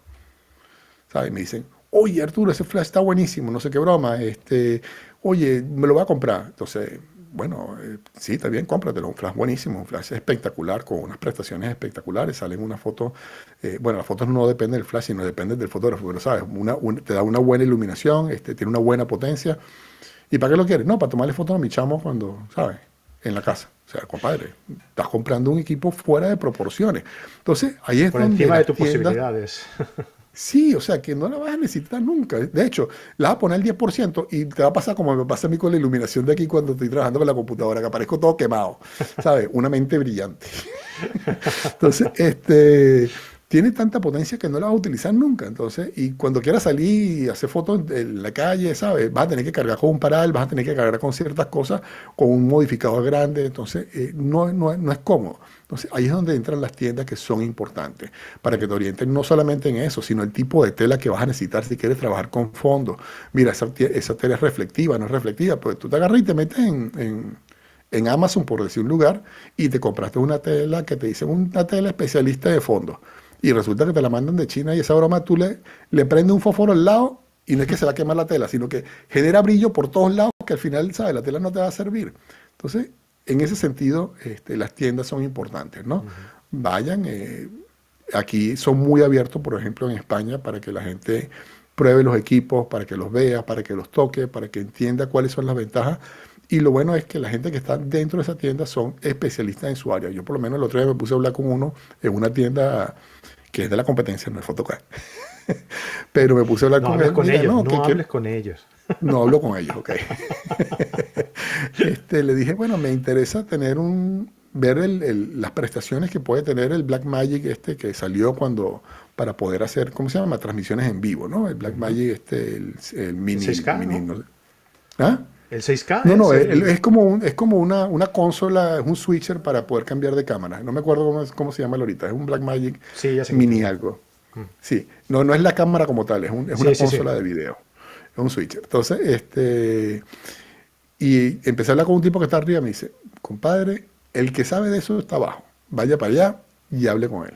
Entonces, cuando fui a hablar con él, el tipo era un, ¿sabe? Es que se sabe todo lo que, tiene, lo, lo que necesito saber sobre ese equipo. Entonces le decía, bueno, ok, está bien, pero quiero conectar la cámara tal. ¿Tú crees que la cámara tal tenga una salida? Ah, no, no, espérate. Arriba está el tipo que te va a decir la cámara que tú necesitas. O sea, hay un especialista para cada vaina. Entonces, oye, aprovecha eso, que de verdad que las tiendas en España, este, yo estoy sorprendido porque por lo menos en Latinoamérica yo no he sentido eso este, desde las tiendas. Pues, o sea, la gente está ahí, te ofrece los equipos, a, por lo menos las tiendas que yo he ido, tanto en México, Venezuela, Argentina, este, bueno, ahí está esto, esto, lo otro, pero no hay como un asesoramiento. En, España están bien preparados y creo que tienen esa oportunidad de contactar. Y después de ver el review en Social Arte, que lo tienen que ver ahí, pues hacemos unos reviews geniales. este, ya después, bueno, vean, este, hablen con una persona experta porque cuando me preguntan a mí por el, por, por, por ejemplo, que a mí me escriben muchísimo, yo respondo todos los comentarios, no necesariamente entiendo lo que tú me estás diciendo o qué tipo de fotografía tú quieres hacer o sencillamente ni siquiera me lo has dicho. Entonces, eh, siempre ese, ese feedback inmediato con una persona que está enfrente tuyo y que te puede orientar es bueno. Mm. ¿Tú te das cuenta que al final siempre vamos a lo mismo? A que tú tienes que atenerte a tus necesidades y, y ya está. A ver, si tú eres un tío que tiene pasta y te da igual gastarte 8 que 80, pues pues a lo eh, mejor. bueno, eh, ¿puedo, decirle algo a esa persona? Supongo, no sé si estará por aquí. ¿eh? si, hay, alguien, conectado ahí, yo, yo, me, yo, yo, estoy libre para adopción. me parece genial que te, que te, ofrezcas para eso también. y, y, luego, lo que tú decías de. Mm, hay siempre. Yo, yo creo que, que, en estos tipos de debates hay, hay dos puntos de vista, pero que en realidad esos dos puntos de vista están hablando de lo mismo. O sea, eh, lo que pasa es que hay gente que está hablando desde el punto de vista de un aficionado, ¿no? Y dice, oye, pues yo para lo que lo utilizo, el Godox me va espectacular. Y luego otro que está hablando desde el punto de vista del profesional, que te está diciendo, no, no, no, déjate de Godox y de historias, yo para lo que lo utilizo, el Profoto es mejor. En realidad están hablando de lo mismo. En realidad están diciendo que, que, eh, para ellos, para su trabajo, le va bien X. Ya está. Mira, hay, el otro día lo, comentaba aquí en el, programa que hicimos con, Abel Castro, un crack, el tío de la iluminación. Y mm, había, hay otro compañero llamado Paco Rocha, ah, que la primera charla que yo eh, vi cuando trabajaba en foto, cuando, cuando empecé a trabajar en Fotoca, eh, era, era, este señor. Y, claro, el, hombre explicaba muy bien eh, el por qué él utilizaba Profoto y el por qué él lo, él lo aconsejaba para, para un profesional. Y era que eh, el proceso de amortización de, un producto así, para un profesional que lo utiliza muchísimas veces, al final mm, la sesión ah, te cuesta un euro, a lo mejor. ¿Por qué? Porque son equipos que los, que los, que los utilizas mucho, y que duran mucho. Entonces, en realidad, si tú trabajas eh, como fotógrafo, tienes X sesiones al, año, si amortizas esas, eh, ese dinero que te ha costado el, el Profoto en, en cinco años, por ejemplo, que a lo mejor que te durará más seguramente, pero bueno, en cinco años, pongamos por caso, al final a lo mejor la sesión te sale por un euro la iluminación. Realmente no es caro. Está muy bien de precio. Por un, por un artículo que te va a salir espectacularmente bien, ¿no? Y que no te va a fallar nunca. Y que, y que una serie de ventajas que realmente el Profoto lo, tiene, ¿no? Entonces, al final es. Vamos siempre buscando lo mismo, ¿no? Eh, lo que nos interesa. tú tienes que utilizar el equipo, la iluminación, los modificadores. Todo dependiendo de lo que tú quieras expresar y de lo que tú necesitas para tu trabajo. Claro, lo que necesitas transmitir, pues, o sea, lo que, el tipo de fotografía va a determinar los equipos que tú necesites. Eso es, eso es básico, o sea, la gente tiene que entender eso y por eso es que, repito, nosotros hacíamos ese procedimiento dentro de la escuela para que la gente entendiera, primero que nada, ah, no, mira, yo me quiero dedicar a la fotografía de moda, yo me quiero dedicar a la fotografía de retrato. Ah, no, yo me voy a dedicar a paisajes. Bueno, compadre, vamos a entender la luz natural, porque usted lo que le va a salir es eso, ¿no? ¿Sabe? Este, vamos a, ¿qué es lo que necesitas hacer? Y en función de lo que tú necesitas hacer, yo te puedo orientar a lo que tú debes comprar. Que eso, eso es lo que yo considero que, que, es la base, porque uno se empieza a llenar de cacharros, como dicen aquí, no, no peroles, y, y, no terminas de, de, utilizarlos nunca. Entonces, este, no le sacas el provecho, haces una inversión que se queda ahí y que al menos que seas una persona con mucha pasta, tarde, o temprano te vas a arrepentir de todas esas cosas que compramos porque apenas sales de la tienda, ya los equipos valen un 20, un 30% menos de lo que costaban en la tienda. Entonces, este, es una realidad.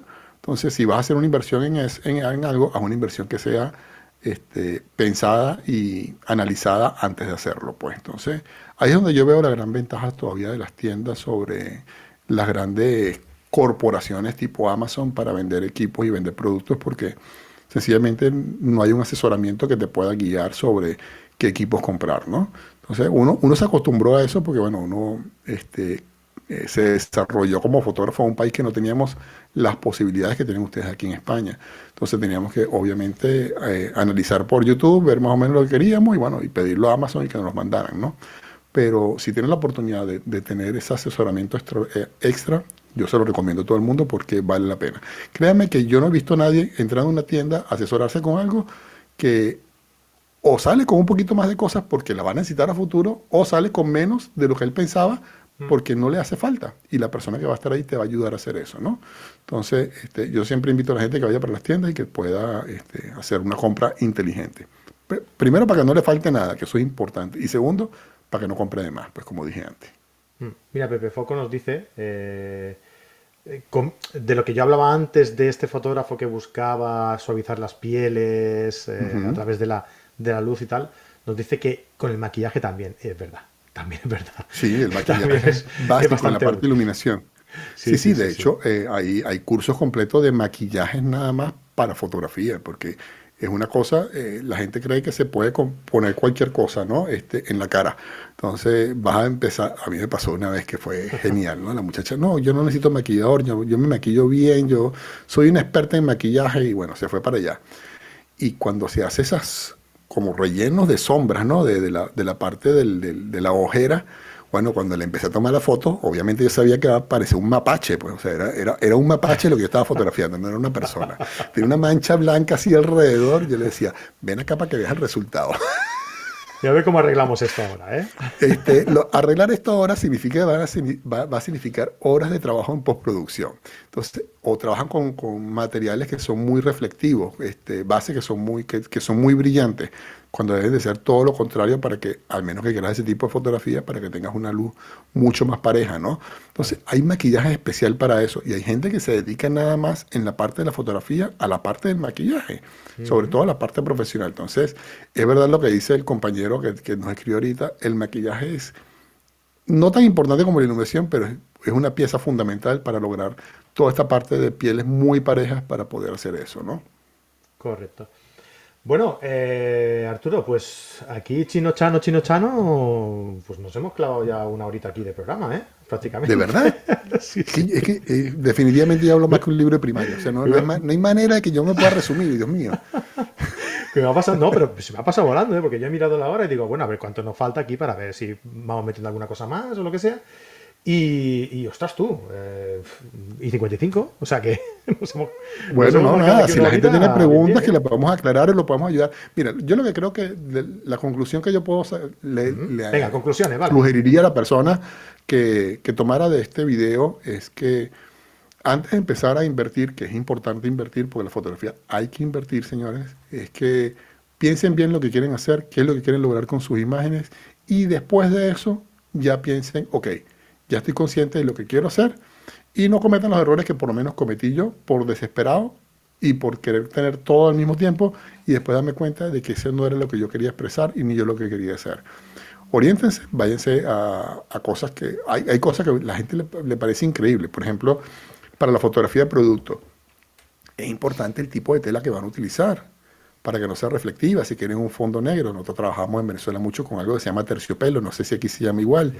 Este, trabajamos también con telas tipo terciopelo, trabajamos con, con, ¿cómo se llama? Con filtros polarizadores para evitar los brillos. Entonces la gente ah, decía, Arturo, ¿en verdad tú trabajas con filtro polarizador en, fotografía estudio? sí, porque es la manera más fácil de lograr esos fondos que no tengas ese reflejo de luces y todo esto. Entonces la gente dice, oye, ¿verdad? No lo había pensado. Entonces, este, ¿qué tipo de fotografía quieres hacer tú con iluminación? Mira, yo me acuerdo una vez estaba yo en un centro comercial y veo un muchacho haciendo una fotografía en, en una vitrina, ¿no? Entonces el tipo estaba tomando la foto y yo lo veía desesperado, ¿no? Porque obviamente salía reflejado en el vidrio, ¿sabes? Claro, claro. Entonces, este, después dijo, bueno, yo voy a matar esta vaina con un flash. Entonces yo lo veo y yo me senté nada más a verlo, ¿no? Entonces con el flash, obviamente, la, el, no voy a decir la palabra, pi, peor, la puso peor, pues.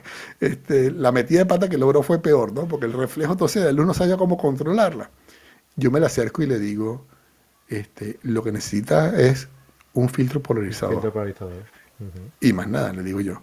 Y, y, le digo, discúlpame que te moleste, lo que necesitas es esto.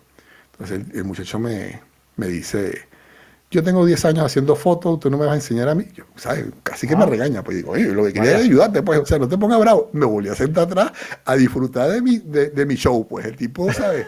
Haciendo 15 esquemas de iluminación que no nos servían al final me dice, ¿qué fue lo que me dijiste?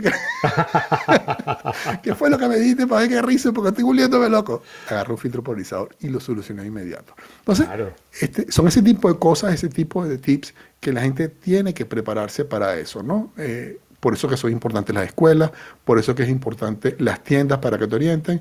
Eh, y lo que le he dicho a todo el mundo siempre, Fran, ojo, este, la mayoría de mi negocio hoy en día gira alrededor de YouTube. No, no porque lo, que genere YouTube para mí, sino por lo que se gira alrededor de YouTube. Pero todo le digo, no se conformen con YouTube. No pueden conformarse con YouTube independientemente de todo el contenido que yo genere, de todo el contenido que tú generes, es necesario que la gente se especialice, que haga recursos específicos, que agarre y vaya a una tienda, que hable con una persona que, que tenga algún tipo de asesoramiento, que te contrate a ti, que contrate a cualquiera, no importa, pero que este, haga una inversión inteligente y que sepa qué es lo que va a hacer y qué es lo que quiere hacer antes de empezar a invertir. La persona cuando se compra una cámara, se compra la cámara con el 1855, el, el 90% de la gente para después odiarlo, ¿no? Y ponerlo como un pisapapeles después. Yo le digo el pisapapeles. Pero este, la primera pregunta es, ¿y qué lente me compro después de eso? Compadre, ¿sabes qué tipo de fotografía quieres hacer? Eh, bueno, no estoy claro. Quiero hacer este, paisaje, quiero hacer retrato, quiero hacer macro y quiero hacer, eh, este, yo qué sé, cualquier cosa. Quiero hacer fotografía de, eh, ¿sabe? De, nocturna, de la parte de las estrellas y todo esto. Pero quiero que utilice un solo lente. No, compadre, no, espérate, no, eso no existe, ¿sabes? este, ¿Qué es lo que quieres hacer? Primero, oriéntate en lo que va. Ah, no, también quiero hacer street photography, ¿sabes? bueno, compadre, no, no, vas a poder hacer todo al mismo tiempo. Y que la cámara tome fotos infrarrojo también. No, no, no. Así, la vaina no funciona así, ya me deciste. Entonces, este, vas a llegar y antes de empezar a invertir sin ninguna necesidad, por ejemplo, a mí eso mismo que me pasó con iluminación, Frank, me pasó a mí con los equipos de fotografía igualito, con, con las lentes. Yo llegué a tener 15 lentes diferentes. que si el Lens Baby, que si el, el, lente macro de 120, de 150, el de 100, el de 50, el soft focus, el, el lente STF, tenía un 50, un 85, un 24, 70, un 70, 200. Y, decía, y después me agarré y dije un día, ¿cómo es la vaina? Voy a agarrar y voy a, voy a ponerme a analizar mis fotos en ese momento era el que tenía yo, era Lightroom, para ver cómo yo tomo mis fotos. Y resulta que la tomaba con tres distancias focales nada más. Prácticamente el 90% de mis fotos. 35, 50 y 85. Y agarré y tuve que salir, empecé a vender toda esa vaina, todo lo que me sobraba. Obviamente, cuando empecé a vender, ¿qué me pasó? Perdí dinero con cada una de esas cosas. Entonces, sean inteligentes. Inviertan en equipos porque es necesario tener equipos buenos para tener una calidad de fotografía, no una mm. fuerza en su fotografía, porque la fuerza de su fotografía y la potencia de su fotografía no depende del equipo, depende de su ojo. Pero la calidad sí depende del equipo. Entonces, hagan inversiones inteligentes. Piensen bien en lo que quieren hacer antes de empezar a invertir. Entonces, el 1855 es el que tienes. Bueno, compadre, cuando tú aprendas a manejar ese lente y le saques provecho a ese lente, ¿sabes? Como debe ser. Entonces, en ese momento es que tú debes estar pensando, ah, no, mira, esto se me quedó corto. Ya le saco todo el provecho, ya logro la foto totalmente definida, pero mi lenguaje quiero llevarlo hacia un desenfoque más grande. Ah, bueno, entonces búsquete un lente 1.4. Ah, no, es que yo quiero hacer este, fotografía de paisajes, pero extrema, ¿sabes? Entonces, bueno, necesitas un 12 milímetros. ahí uno lo empieza a orientar, ¿sabes? Pero tú no puedes agarrar y decir, yo quiero hacer de todo. Antes de, el 90% de la gente que, se, que lo hace tanto en fotografía como en video, como en lo que sea, termina invirtiendo mal. Pero mm, estoy de acuerdo contigo, ¿eh? Pero eh, yo creo que, eso es un, mal necesario. O sea, la, gente tiene que pasar esa experiencia. Por mucho que tú le expliques a una persona, ah, tienes que hacer esa inversión porque al final tú vas a utilizar solo esto. sí, vale. Pero tienes que, probar el error, ¿no? Tienes, tienes, que, tienes que fallar, tienes que, errar. Nosotros, para darte cuenta de qué es lo que te hace. Claro, claro. Es que si no, e, es, yo creo que es un proceso de aprendizaje.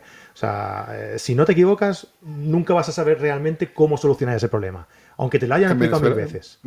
En Venezuela decimos eso, que nosotros no aprendemos de experiencia ajena. Ajena, perdón. Nunca las personas aprenden a experiencia ajena. Este, es lastimoso porque eh, les va a costar dinero. una cosa que no aprendas de experiencia en algunas cosas que no te cuesten en el bolsillo. Pero sí, alguna experiencia les puedo dar yo es aprovechen las tiendas muy especializadas que hay en España, las personas que nos están viendo desde España, aprovechen los asesoramientos que pueden tener en tiendas de los productos que ustedes quieran. Entiendan antes que ir a la tienda, es importante que ustedes estén conscientes en qué es lo que quieren transmitir y después de ahí sí van a hacer una inversión mucho más este, Mira, Arturo, ideal. nosotros en, en, Photocam, decir, que, no tenía pensado yo meterlo aquí ni nada, ¿eh? pero me parece una, un, como buen, tres veces, un buen ejemplo. Sí, ya te veo ya. tú, tú, me estás tirando ahí una indirecta, ¿no? sí, sí, me tienes que invitar a Photocam. Vale, vale. a jugar con los perolitos allá también. Estás invitado cuando quieras, ya lo sabes. Claro, claro. Eh, eh, eso, nosotros eh, en, en Photocam pues decidimos un día hacer unos cursos presenciales ahí en la tienda para, que se llamaban Aprende a usar tu cámara. ¿vale? ¿Qué significa esto? Pues que tú te compras una cámara y nosotros tenemos un, profe eh, que ciertos días tú vas allí y te, te enseña a personalizar, personalizar ah, las funciones de la cámara para sacarle tu, tu, tu, máximo provecho para el tipo de fotografía que realizas. ¿Vale? Pues, oye, pues la idea fue genial. La idea fue genial y la íbamos distinguiendo, distinguiendo por diferentes marcas. Pues nosotros lo hicimos con la intención de, o, pensando que iba a apuntarse gente con cámaras sencillitas, ¿no? De gente que, no sabe mucho fotografía, entonces se compra una, una, cámara de iniciación y a partir de ahí pues se apunta a esto y sabe, y, sabe utilizar los parámetros. Le explicamos cómo utilizar los, las funciones de la cámara y personalizarla a su forma e incluso igual un poquito también de, de, técnica fotográfica. Pues resulta que a estos cursos se presenta gente con Canon EOS R, con Nikon Z6, con Olympus M1 Mark III, no, Mark III aún no estaba, con la, con la M5 Mark III, perdón, que era la, nueva que salió. O sea, me refiero a que ah, es vital, es básico, es imprescindible conocer tu cámara, conocer tu cámara y no tiene nada que ver con que tú seas un principiante o seas una persona eh, con un nivel ya más alto. Es igual. Todo el mundo necesitamos eh, conocer nuestra cámara. ¿Por qué? Yo me, he pasado, a mí me gusta mucho coger la cámara e irme. Llegas al sitio y dices, vale, ¿y esto ahora cómo se hacía? Pues te tiras media hora mm, investigando, y si toca aquí, si toca allá, y si... Cuando a lo mejor lo fácil es coger desde casa, dedicarle un ratito a saber cómo están todas las funciones para lo que tú luego vas a hacer, llegar allí y dominarlo y concentrarte simplemente en la composición o en moldear la luz o en interpretarla o en lo que tú quieras, pero no en la cámara, ¿no? Porque pierdes el tiempo y pierdes las oportunidades de tener una fotografía ah, que, a lo mejor te has hecho un montón de kilómetros para llegar a ese sitio eh, y al hacer la sesión y, no lo aprovechas, ¿no? Y es una lástima. Así que es muy importante esto que dices, pero hay que equivocarse. O sea, tú te tienes que equivocar para... Claro, claro. Quiero dar un consejo más. Un consejito más antes de que, pues ya sabes, yo soy de lo que me extiendo, yo sé que, tengo que cortar en cualquier momento, yo digo claro en eso. Pero un consejito más, señores. Este, después que consigan su lenguaje, después que consigan los equipos o tengan los equipos que ustedes necesiten, es importante que se equivoquen. Es importante que experimenten. No se conformen con hacer la foto tipo Rembrandt todo el tiempo o la Paramount, la iluminación Paramount no se conformen con esa vaina. O sea, ustedes tienen que experimentar, equivocarse. Créanme, ustedes no son cirujanos del corazón, que si pasa cualquier error, se muere la persona. Aquí en los errores salen cosas maravillosas. Entonces, jueguen, diviértense con esa iluminación después que la dominen, jueguen con los ángulos, jueguen con las posiciones. Olvídense que no es que el fulanito lo puso para atrás para poder ser un siluetado. O sea, si quieren simular o quieren este, hacer un eh, una fotografía parecida a la que hizo él, perfecto. Pero después de que la hagan, que es muy sencillo, empiecen a divertirse a través de ello. A mí me encanta, por ejemplo, cuando doy clases de iluminación, es, yo no le explico a la gente dónde va a poner la luz, dónde quieres que la ponga, por qué quieres que la ponga ahí. Vamos a divertirnos. ¿Qué, efecto quieres lograr? Ok, vamos a hacer esto. ¿Qué te opinas de esto? Y vamos construyendo el set entre todos. Porque la única manera de aprender, porque yo, si yo les doy recetas, ellos lo que van a llegar a la, casa o al estudio es replicando esas recetas. Y está bien, las recetas te sirven para, para cuando no sabes qué hacer, ¿sabes? Bueno, yo voy a hacer esto porque, no sé, porque, es una guía para empezar por algún lado. Cuando estás con una modelo por primera vez de frente y dices, oye, déjame empezar por, el, por Rembrandt, déjame empezar por, este, no, con una mujer no lo voy a hacer eso, voy a trabajar con Paramount para alumbrarla, nada más que, que no subirla mucho para que ese efecto mariposa no le llegue a los labios y bueno, ya tú sabes lo que tienes que hacer con tu receta. Pero después de eso, compadre, tienes que divertirte, tienes que innovar, tienes que cambiar ángulos, tienes que trabajar con un clamshell, tienes que trabajar con un rebotador, tienes que trabajar con, con dos luces, con tres luces, con lo que puedas, pero no se guíen. Después que ustedes conozcan las reglas, lo más importante de conocer las reglas es después romperlas. Porque en la medida que ustedes las rompan, van a lograr hacer algo diferente a los demás. Entonces, este, eso es importante, es un consejo que le doy, porque si no, eh, van a ser un fotógrafo más del montón. Correcto. Déjame que salude aquí a la gente que está comentando por, aquí por el, chat, ¿vale? Y si hay preguntas ah, o algo, dime, pues yo no, yo no me enteré de nada, pues nunca me puedo conectar. No, van comentando, pero bueno, preguntas en sí no, no, van haciendo, ¿vale? Ah, hecho gracia ah, que Pepe Foco nos dice que no hace falta que pidas, ya te he puesto el like. Yo no he dicho nada hoy, ¿eh? ¿Cómo me conocen ya, por Dios? Sí, eh, sí, sí. Y, Mercedes Lozano nos dice que eh, yo la mía la he personalizado con el libro de la cámara, con el manual de la cámara. Pero eso es algo raro, ¿no? Porque la gente, la, gente agarra el libro y por el 90% de la gente, el 95% de la gente la agarra y lo tira por un lado, ¿no? Y yo entiendo, porque la mayoría de esos libros, yo, critico mucho los libros de fotografía de los fabricantes, no de los libros de fotografía en general, sino de los fabricantes. Porque la mayoría de ellos están escritos por ingenieros, no por fotógrafos. Entonces, este, traducir eso a fotografía algunas veces no es tan sencillo. Entonces, eso es importante que la gente entienda que ese libro, si ustedes no conocen su equipo, nunca le van a poder sacar 100% del provecho a él. Y por donde tienen que empezar es por ahí.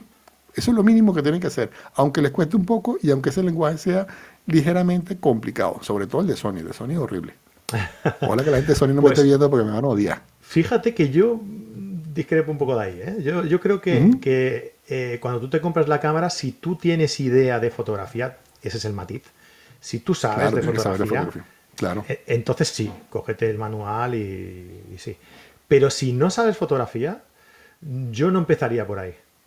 Sí, pero fíjate, la mayoría de la gente, a menos que seas curioso como tú, como soy yo, que yo agarro, compro una cámara y lo primero que hago es ver el manual para ver qué son las cosas diferentes que puedo hacer. Pero el 90% de la gente que sabe de fotografía, agarra la cámara y dice, esto es igual más o menos que lo demás, debe tener algunas funciones más, yo voy averiguando poco a poco y no lee. El, el que más intenta leer, por lo menos cuando yo di clases o lo que me pareció que, que era, era el que no sabía nada, no sabía lo que era apertura, no sabía lo que era por eso, pero no sabía lo que era ISO. Te cuesta y más esa gente veía esa vaina como... Te cuesta más asimilar los, los, los conceptos del libro si no tienes idea. A mí me pasó. Claro, yo, claro, claro. fue comprarme la cámara, una Nikon D40 que me compré, y nada más venir a casa me cogí el libro y, y me empecé a mirar, a mirar, a mirar. Claro, si quieres más profundidad de campo, eh, coloca a la persona allí y abre diafragma, que lo puedes hacer con este. Y digo, ¿qué me está contando este hombre a mí de profundidad Claro, de campo? claro. ¿Por qué Claro, colocas a la persona más atrás? ¿Por qué abres diafragma? ¿Qué quiere decir abrir diafragma si, si en lugar de abrir estás subiendo los números, ¿no? O sea, estás bajando los números. ¿Por qué, por qué te abro? Sí. Me, me hice un poco un lío. Sí, solamente la terminología, entenderla Sí. es un lío.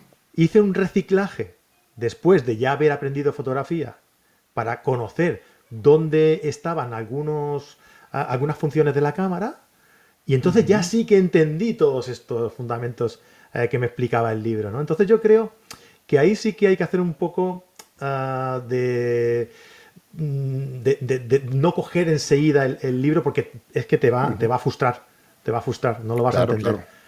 Porque Así está que- desarrollado para gente que ya sabe de fotografía Sí. o por un ingeniero. Pues. O sea, eso no está desarrollado por una persona que quiere aprender de cero eh, este, el- su primera cámara. Eso no está desarrollado para eso. Otro consejo, pero es que, es como no cierras el programa, entonces sigo hablando, ¿sabes? Otro consejo. Mira, Pepe Foco nos dice que, que él la, también la ha personalizado, que la ha pintado de rojo. Eso es bonito, le puedes poner una calcomanía de Hello Kitty también si quieres, Claro, ¿sabes? claro, lo que quieras. Ok, el otro consejo que yo le quiero dar a la gente para aprender cómo son las transiciones en la luz, este, cómo se maneja la suavidad de la luz, cómo es cuando está trabajando con dos esquemas de luz y la gente cree que uno lo hace nada más por fashion, es trabajar con filtros de colores. Los filtros de colores te ayudan muchísimo, pero muchísimo a entender cómo se mezclan las luces cuando estás trabajando con dos iluminaciones, cómo es la decadencia de la luz de un lado a otro, cómo es el paso de, de- de brillos a sombras. Te ayuda muchísimo porque la luz blanca algunas veces uno no percibe eso tan, tan, claramente como cuando lo, utilizas un filtro rojo un filtro azul, ¿sabes? O cómo se mezclan dos flashes. Entonces, otro consejo que le doy es que aprendan a utilizar filtros. Sobre todo para aquellas personas que les gusta hacer fotografías en exteriores. Vean el filtrico y dice, oye, vale, pero te trajiste ahí un, un filtro eso naranja. ¿Y para qué yo quiero un filtro naranja? Bueno, compadre, tómate una foto a las 6 de la tarde en un atardecer con un flash blanco, disparando en blanco para ver cómo te va a quedar la foto, ¿no? Entonces, eso, eso que tuvimos que sufrir, la gente que empezó con el analógico, que teníamos que compensar las luces, ah, no, necesito un filtro verde, necesito un filtro naranja, necesito un filtro azul para poder tener una iluminación pareja en todo, esta gente de, de hoy en día en el digital no lo sufren, ¿sabes? Porque puede ser que la foto no les quede como quiera, porque la persona le queda blanca con ese atardecer anaranjado. Dice, bueno, agarro y hago, hago una selección y después en Photoshop resuelvo eso. Y no, la idea es que ustedes salgan con la foto lo mejor posible desde la cámara. Aprendan a manejar filtros, primero los de colores creativos, para que entiendan cómo se maneja la luz desde las sombras hasta las altas luces, cómo viene esa decaden- decadencia, perdón, cómo influye la que yo elija una luz o acerque una luz, cómo influye el tamaño del sujeto con respecto a la luz, porque son tamaños relativos. Un- de repente un flash de mano para iluminar a una persona es pequeña, pero para iluminar un, un anillo es una luz grande, es una luz suave. Entonces, que entiendan todo eso y entiendan también a través del manejo de los filtros para que, entien- para que perciban cómo son esas transiciones y cómo se maneja todo, ¿no? Que es importante. Entonces, este, ya no voy a decir más consejos, lo prometo. Bueno, pues voy a decir yo uno. Ok. En relación a lo que tú comentas, mira, por aquí preguntaban, eh, ¿para cuándo María? Joana Bella, pues mira, aquí hay una. Viste, María, Aquí María lo una. intentó hoy, ma- ma- ahí por ahí pasó María, yo la acabo de ver. Sí, este, María lo intentó hoy, pasa que estaba eh, en, en modo, en modo Sí, casa, entonces yo, no- no- yo la he no visto, quiso- soy, soy testigo. Sí, sí, ella, ella- ella lo, iba, lo iba a intentar, pero no, no, sabe, ella dice, yo quiero conservar a, mi, a mis seguidores, quiero conservar a toda esa gente que sigue, que nos sigue por el canal porque sien- sienten que soy extremadamente hermosa, que lo es, pero este pero hoy no estaba en sus mejores fachas. Mira, para acabar, eh, lo que tú comentabas de los, de los filtros, a mí me, me encanta, he hecho muchas sesiones en, en atardecer, eh, más que atardecer casi ya es hora, hora azul. Eh, El poner un filtro eh, CTO, CTO. más tirando a, a cálido y variar el balance de blanco, la temperatura, la, la, compensación del balance de blanco en la cámara hacia tonos fríos.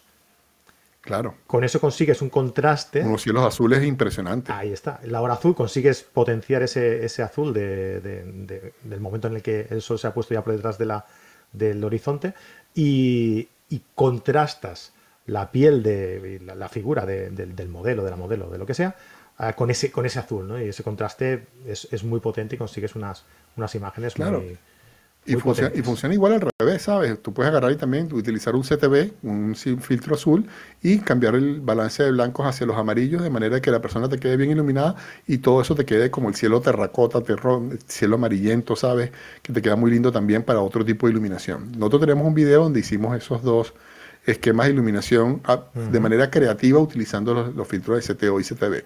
Que el 90%, Frank, es increíble. No saben lo que es esa vaina. Un CTO, un CTB, un CTG. O sea, no entienden, ni siquiera saben, ni siquiera saben para qué se utiliza. Entonces, se compran el flash y eso es tan necesario porque si no, no puedes pintar bien a la persona y no puedes integrarla con el tipo de iluminación que existe. Y entonces estás cercenado a trabajar en un cierto horario a pesar de que tengas iluminación artificial también. Exacto. Sí, sí. Sí. Perfecto, pues nada, queda dicho. bueno, pues eh, nada, oye, que mm, al final se nos ha ido aquí el santo al cielo, es que es lo que hay. Ah, de todas ya sé que no me han invitado más, hablo demasiado. No, que va, que va, que va, que va. Sí, es súper interesante, Arturo, está súper bien. Mm, muchísimas gracias a todos los que habéis estado por aquí comentando todo el rato, eh, Pepe Foco, eh, Mercedes Lozano, Javier Santolaria por aquí también, Luis Ángel, Luis Trago, que está en todas, aquí un amigo de Colombia, quiero recordar que es eh, Luis Ángel. Ah, muchísimas gracias a todos por estar por aquí comentando. Eh, os invito a, que vengáis el jueves, porque estamos bajando un poquito la intensidad, el ritmo para ir haciendo también otras cosas que, yo creo que, son también necesarias para cuando mm, todo esto acabe, tener también un poco ahí de, colchón para, poder ir tirando, porque, porque si no, luego se nos va a complicar todo, se nos va a acumular todo el trabajo y no, y no podrá ser, ¿no? Uh, eso. Aunque yo estoy, trabajando, yo estoy trabajando más ahorita que lo que estaba trabajando cuando no estábamos sin la pandemia, ¿sabes? Porque estoy generando tanto contenido ahorita que, ¿sabes? después, de la, después que sacamos esto necesito vacaciones, ¿sabes? sí. ¿Pero tú estás creando contenido para ahora o, ya para después, para cuando acabe todo esto? No, no, estoy, yo estoy subiendo, normalmente nosotros subíamos en el canal un video a la semana, este eso era nuestro ritmo normal, preparábamos un video, lo hacíamos una vez a la semana. Ahorita estoy subiendo de dos a tres videos toda la semana.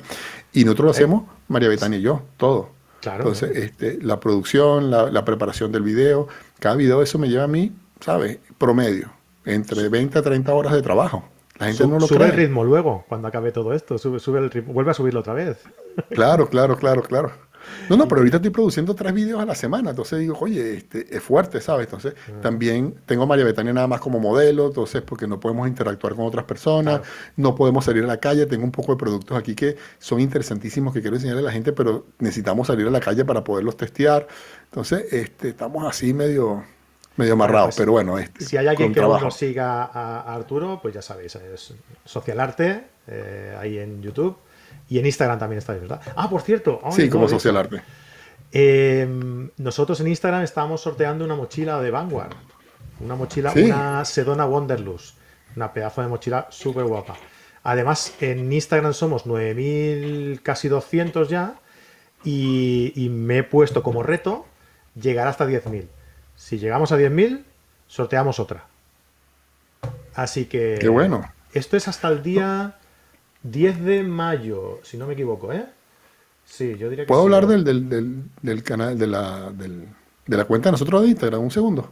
Sí, sí, venga, habla. Ok, nosotros también tenemos una cuenta de Instagram. Estamos haciendo retos ahí donde las empresas también nos están apoyando, increíble.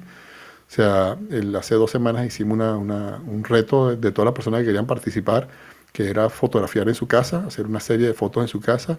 Hay unas fotos increíbles, Frank. O sea, hay un muchacho que hizo unas fotos con celulares que hizo como, como, como estaba él en la pandemia y todo esto, hizo un trabajo espectacular. Se ganaron una licencia de Luminar, el, el segundo, el segundo, ¿cómo se llama? sorteo que hicimos, la segunda reto que hicimos fue con unas iluminaciones de la gente de GBM de luces RGB, que uno trabajó en colores, con iluminación de colores espectaculares. Y vamos a hacer un tercer reto ahorita con la gente de los filtros, que la gente de los filtros de, ¿cómo se llama? De densidad neutra de la gente de Free Will. Entonces, este, también vamos a tener ahí unos retos bien interesantes para, para hacer fotografías que, que es sobre el tema de doble exposición que estamos haciendo hoy. Entonces, de verdad que ha sido, a pesar de la situación de la pandemia, a pesar de la situación de, de lo que de que obviamente toda esta gente se le están cayendo las ventas, todas estas empresas, porque no hay salido ahorita tanto de productos como había antes. Ellos inclusive me dicen, Arturo, ¿qué es lo que necesitas para que tú este, muevas tu, tu, canal y que la gente se sienta motivada, que mientras estén en casa y respetar el, que, respetemos todo el quedarnos en casa. Entonces nos han ido donando productos para irlos rifando a través de Instagram. Entonces, buenísimo. Si, si quieres hacer, si quieren participar, pueden participar ahí. Si quieren ver los trabajos de las personas que han participado, que es verdad que están geniales, también lo pueden hacer en la cuenta de Instagram de nosotros de arroba socialarte. Sí, creo que lo he dejado por aquí en, el, en las notas del programa, diría yo. Os he dejado. Os he dejado algún enlace, no sé, no sé cuál es, pero bueno, es igual, arroba socialarte, lo podéis buscar ahí en Instagram y en, y en YouTube. Ah, lo dicho, y eso, que tenemos el sorteo de la, de la mochila, ah, y si llegamos a 10.000, dos mochilas. Así que ya sabéis, a compartir y a, y a participar, ¿vale? Eh, el jueves estamos aquí con Jesús García Flores hablando eh, sobre el color como medio de expresión. Muy interesante, ¿eh? porque utilizamos muchas veces muchos conceptos de, composición, ah, pero tenemos que entender también que, el contraste y el color juegan un eh, papel muy importante a la hora de, hacer llegar el mensaje eh, mediante nuestras fotos. Y hablando de composición, eh, pues ya sabéis que tenemos en cartedigital.com la guía de los 75 consejos para mejorar tu fotografía y las 21 claves para mejorar la composición de tus fotos. Así que son totalmente gratuitas, podéis ir a cartedigital.com eh, y os la descargáis y quedáis también suscritos a, nuestra newsletter. Y nada, pues yo creo que ya está, ¿no? Ya hemos dicho todo, nos hemos despedido de aquí, nos hemos despedido de allá. Eh, un abrazo muy grande, Arturo. Espero que nos veamos en, otra ocasión por aquí, ¿vale? Claro que sí, Frank, cuando quieras. De verdad que muchísimas gracias por la invitación y bueno, un saludo gigante para todos, se les quiere un montón y recuérdense, síguense atreviendo, síguense equivocando, síguense divirtiendo, sigan aprendiendo. El día que yo considere que aprendí todo en la fotografía, guindo la cámara. Esto es un proceso que nunca acaba y eso creo que es la cosa, una de las cosas más bellas que tiene la fotografía. Así como que no dejen de crecer, no dejen de aprender. Pues ya está. ¿Para qué voy a decir yo nada más? Hasta el jueves.